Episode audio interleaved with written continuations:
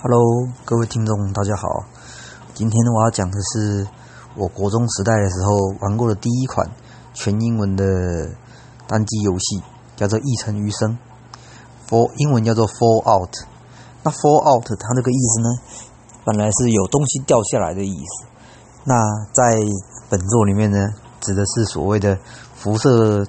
核子炸弹爆炸之后，天空上掉下来的辐射尘。那这款游戏呢，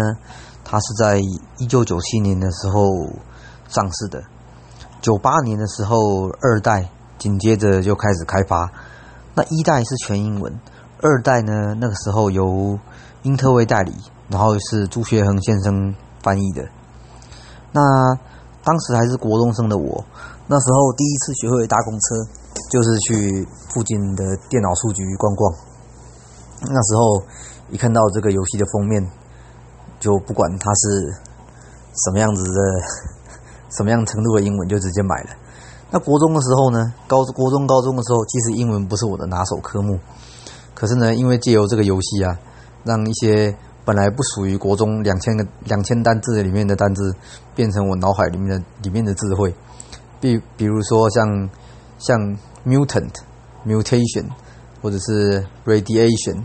然后 scorpio，然后还有什么？沙漠之鹰、Desert Eagle 等等，那个时候呢，反而这些单字比在学校里面背的单字都还要来得熟。那当时是还是国中生的我，那也没有去查什么电子字典之类的，就直接硬啃硬啃着玩，真的不懂，再上网查。那这款游戏呢，它讲述的是什么呢？它讲述的其实是在美国。五六零年代的时候，那个时候还有美国跟苏联之间的冷战。那一紧接着来的这个太空设备竞赛啊，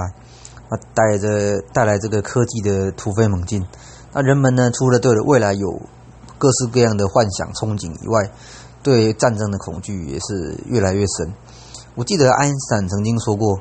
他不知道第三次大战会是什么情况。但是他知道第四次世界世界大战会是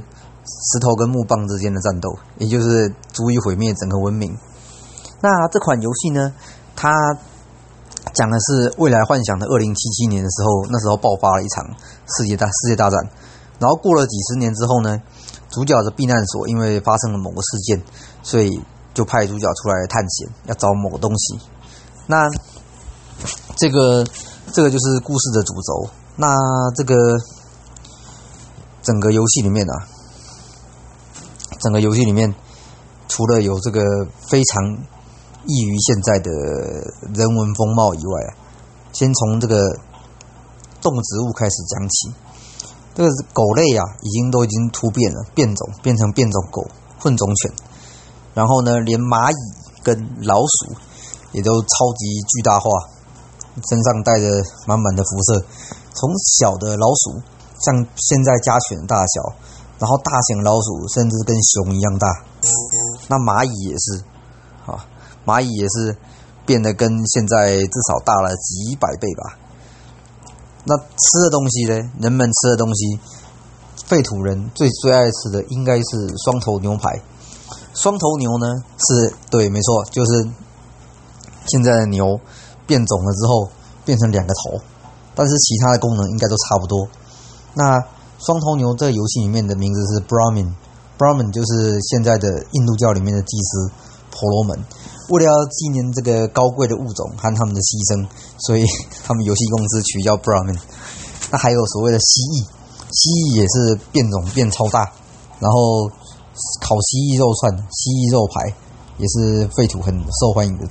的菜色。水果也是一样。水果各式各样的变种，然后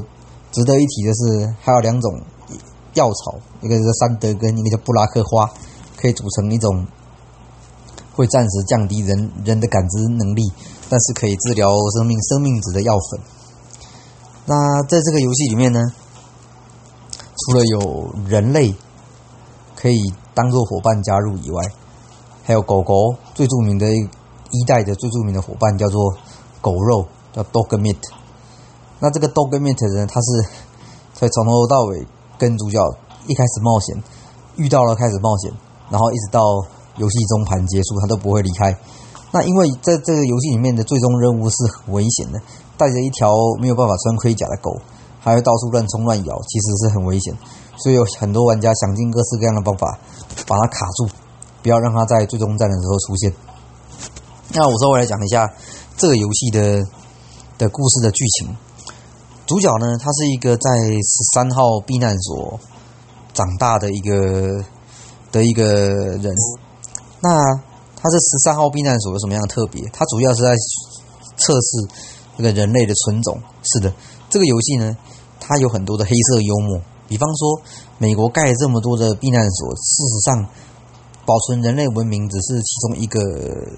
因素而已。他们最主要想要做的是，在不同不同样的隔绝环境里面，人类的会有什么样子的表现？所以每一个每一个避难所其实就是一个社会实验。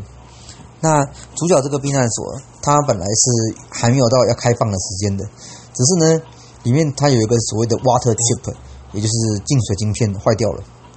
那在废土废土里面呢，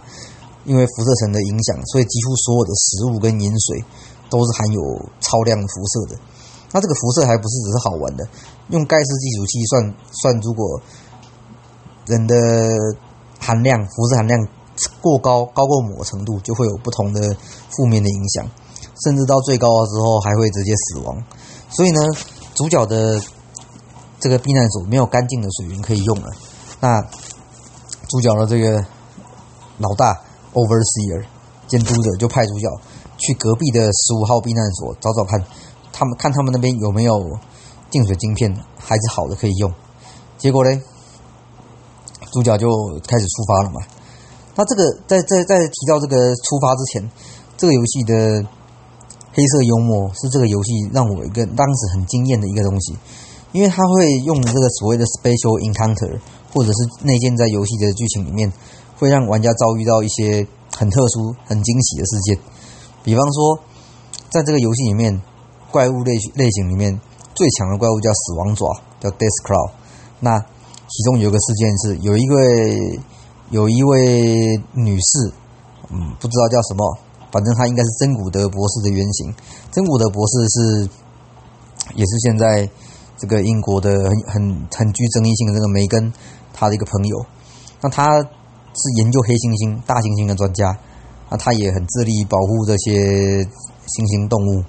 那他在游戏里面呢，他就保护了一只死亡爪，然后就说他不是可以跟人类沟通了什么的，然后后来他就被死亡，马上就被死亡爪杀了，这算是一个，这算是一个很很坏的一个黑色幽默啊，在游戏里面啊，也很常出现这种黑色幽默，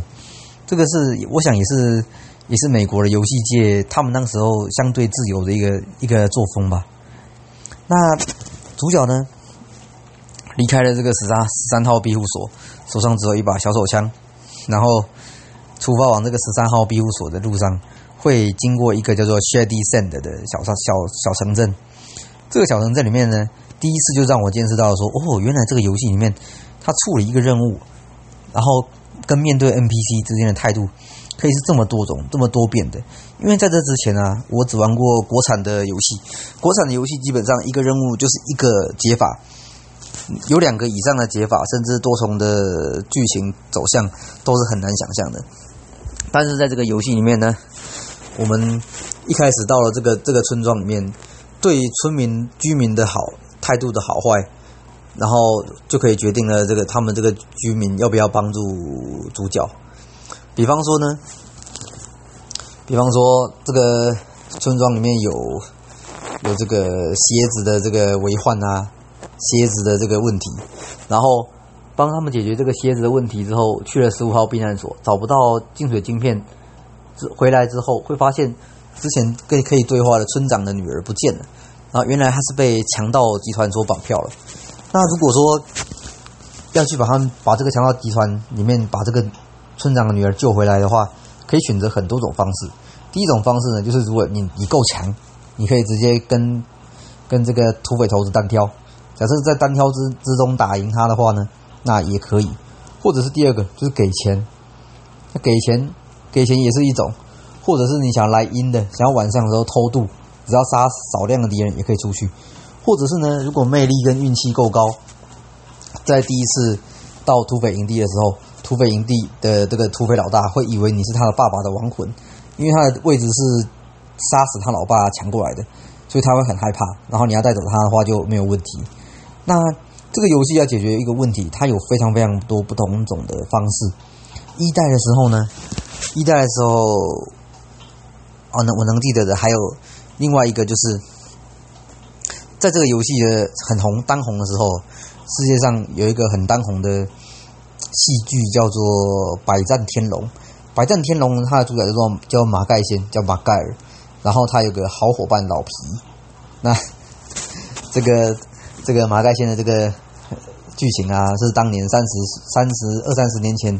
念这个国中生、高中生的偶像哦，大学生可能也是吧。很多人念了这个电机相关的科系，就是因为看了他的影集。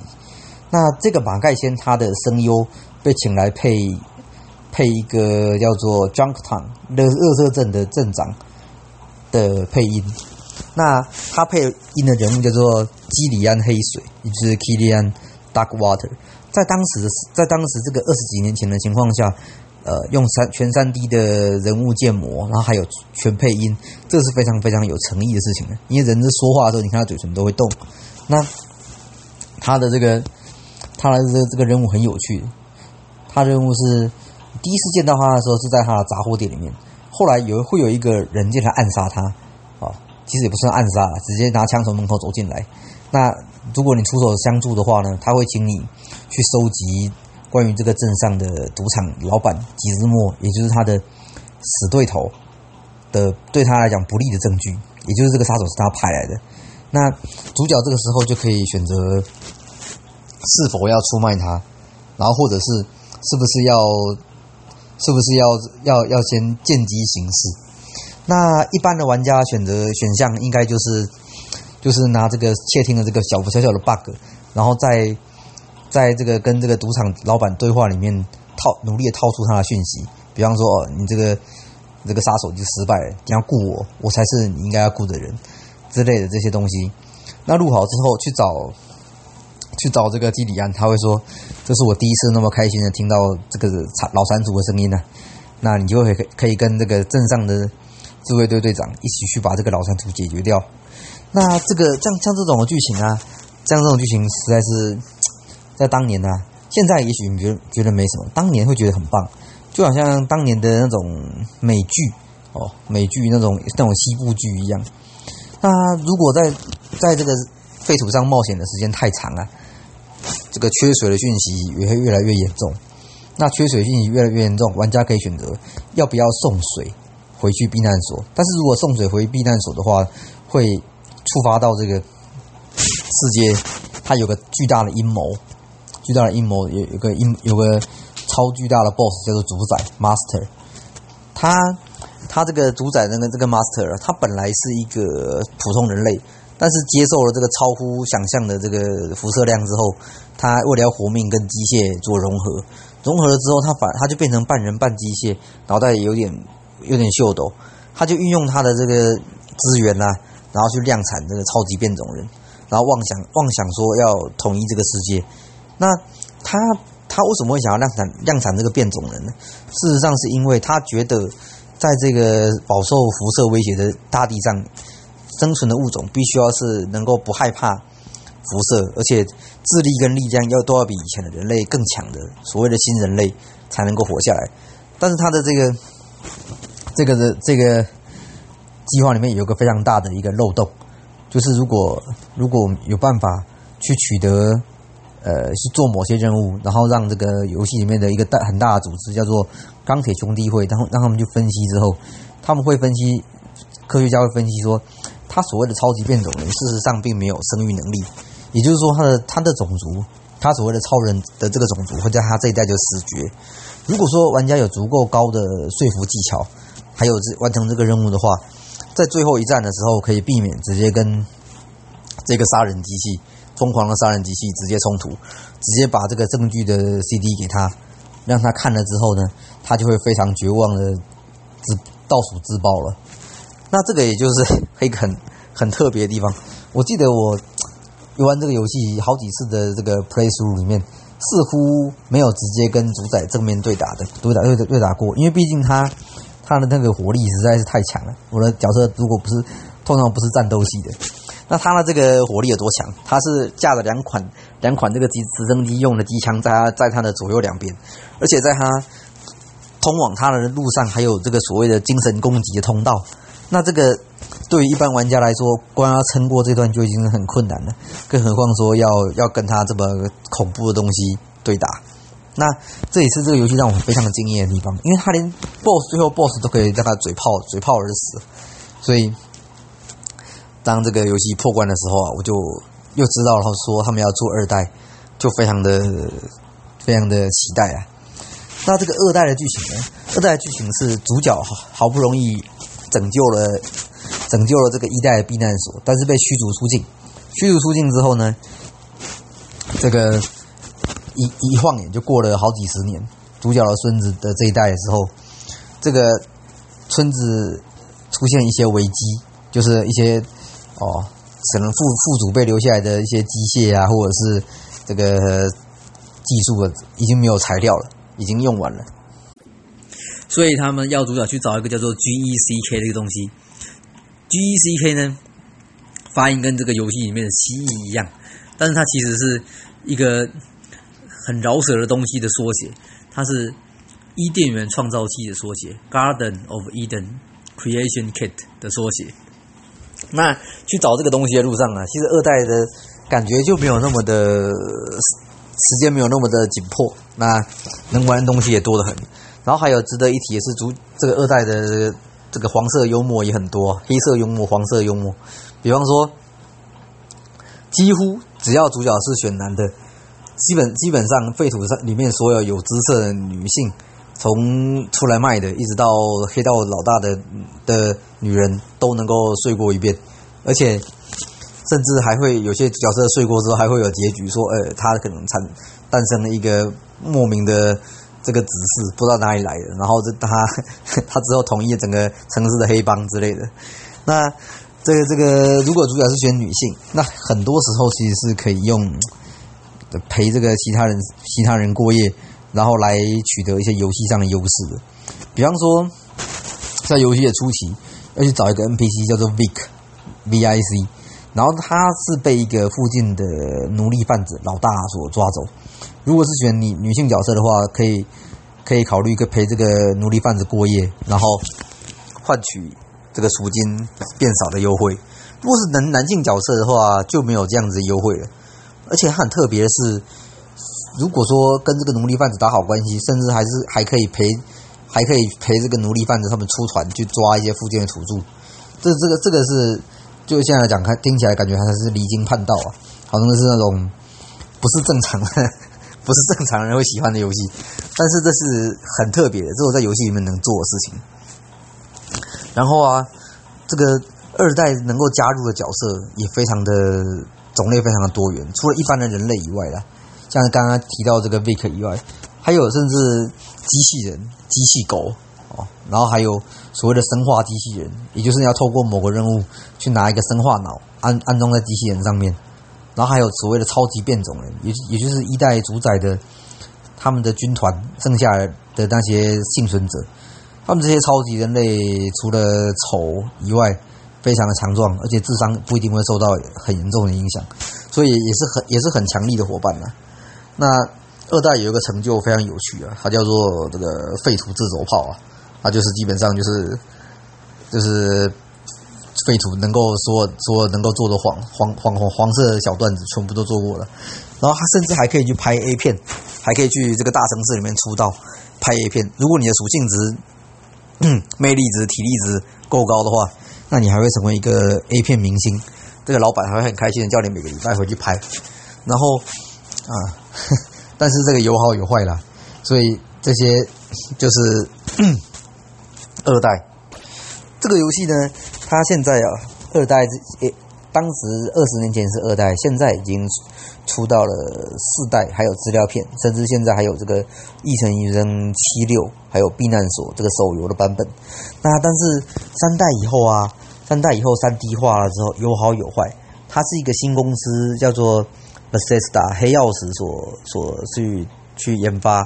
然后去代理的。那感觉起来呢，还是一二代是最经典、最好玩，那也是也是最原汁原汁原味。但是也不能说现在现在这个时代这个全纯三 D 的不好，现在的游戏性还有就是就是这个临场感都比以前要好得多。但是最让我忘不了还是这两款游戏。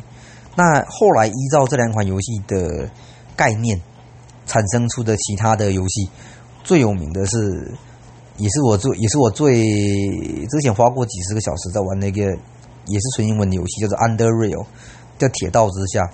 这个游戏好像没有中文化，但是它因为它完整完整的去继承了这个《异尘余生》一二代的精神，然后又新增了一些。现在游戏有的要素虽然还是点阵风格的，但是如果你对这个方面游戏有兴趣的话，都可以去 Steam 里面找找看。很值得一提的是，这个游戏里面啊，最受欢迎的食物不一定，也许是战前的某种食品，然后是没有办法去去做个统计的。但是最受欢迎的饮料肯定是模仿现在可口可口可乐的设计，叫做可口可乐、合资可乐 （New Coca-Cola）。它基本上就是可可口可乐，只是里面会有一些辐射辐射量，有一些这个辐射层。那它的高级版本叫做 Quantum Nuco Quantum Nuco Cola，是这个量子可乐，它整个是整个是会发光的。那这个是废土上面最受欢迎的饮料。主角在一代的时候呢，可以逃避。这个很很很有趣的是，这个游戏已经没有钱了嘛，它已经没有钱的概念，但是呢。它有所谓的瓶盖的概念，这个这个 cup C A P，喝完可乐之后留下来这个瓶盖，就是这个世界废土的共同货币。那很有趣的是哦，是前几年的时候，有人想要存钱买四代，啊，还是还是哪一代，还是还是七有，我就忘了。反正呢，这个玩家就存了四万个瓶盖，喝哈克哈克可乐存了四万个瓶盖，然后拿这个四万个瓶盖。给这个游戏公司，游戏公司就直接换了一套精装版的游戏给他，那这也是让人津津乐道的东西。那这个游这个游戏呢，因为它已经持续，它已经很久了，所以呢，它的衍生作品、漫画，然后甚至是 YouTube 上有狂热的玩家自己拍的影片也很多。如果听众们有兴趣的话，可以自己去寻找，找来玩玩看也不错。而且《一城生七六》，我记得是免费游玩，是免费游玩的。你只需要，如果你需要月费的话，你玩玩一阵子，如果喜欢再买，再买 DLC，再用月费。